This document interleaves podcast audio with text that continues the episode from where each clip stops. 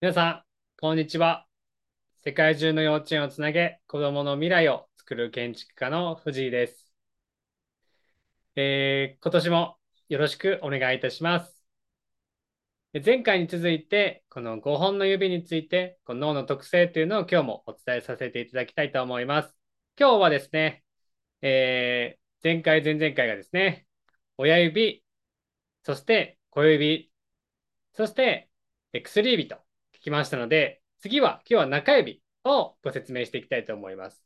皆さん、中指にはどんな特性があるのかなっていうのは想像できますでしょうか？私がお伝えしているのは、ほとんど感性って呼ばれるものです。五感っていうものですね。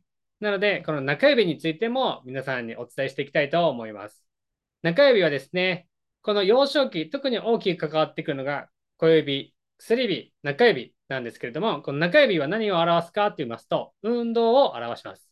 もう一回お伝えしますね。中指は運動を表します。運動といっても2種類あります。細かい運動、いわゆるこの手先とかですね、掴むとかあると思います。あとは大きな運動、寝返りを打つとか、捕まり立ちをするといったようにですね、体全体を動かすことを運動として表します。この中指には、そのどんな特性があるのかっていうのを、えー、この中指の指紋にですね、大きく現れています。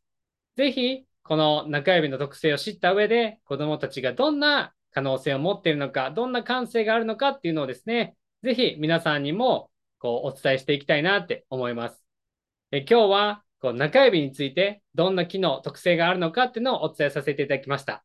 皆さん、理解できましたか？小指は、えー、見る。そして薬指が聞くと話すですね。そして中指。これが運動っていうことです。この3つの指、いわゆる計6本の指が、この幼少期に大きく可能性として関わっています。ぜひ、次回に続いてもこのことについてお話ししていきたいと思いますので、今日は中指は運動っていう機能が、特性が現れてるんだなっていうのを持ち帰っていただければと思います。またお会いしましょう。